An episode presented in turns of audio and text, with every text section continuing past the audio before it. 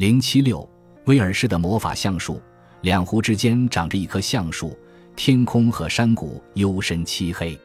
如果我没弄错的话，这都是因为莱伊的花儿。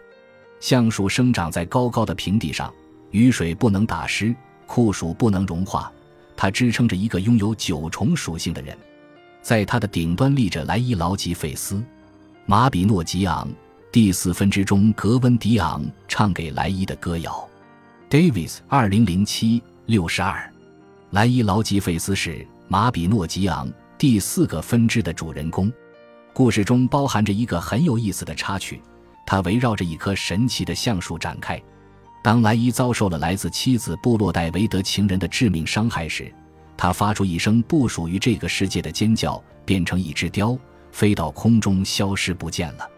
莱伊的叔叔格温迪昂一直在保护着他的侄子，并且对他的失踪感到困惑。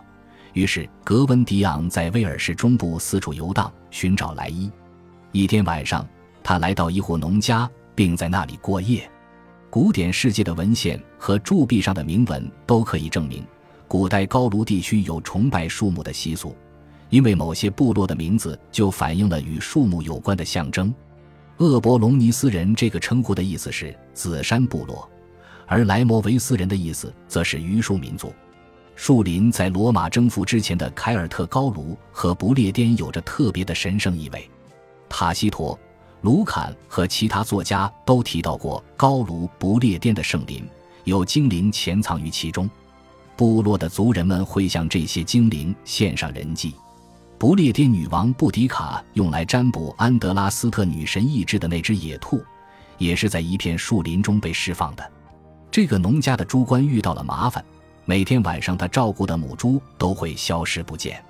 第二天，格温迪昂出发去找母猪，发现它会跑到一棵橡树下停下来，在那里吞噬蛆虫和腐肉。树上有一只雕，每当它摇动羽毛时，树顶就会如下雨般落下一阵蛆虫和腐肉碎片。格温迪昂意识到这只雕就是他的侄子莱伊变的，于是对着他唱了三个不同版本的《恩林来又是他下来》。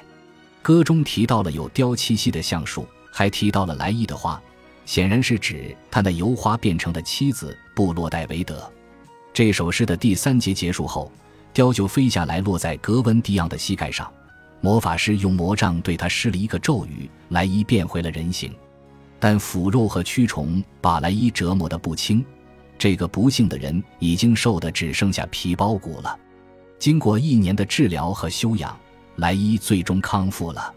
橡树在这个威尔士神话中的作用并不那么显而易见，但它似乎起到了守护者的作用，让受伤的莱伊能够驻留在一棵高耸入云的树上，悬停在生死之间。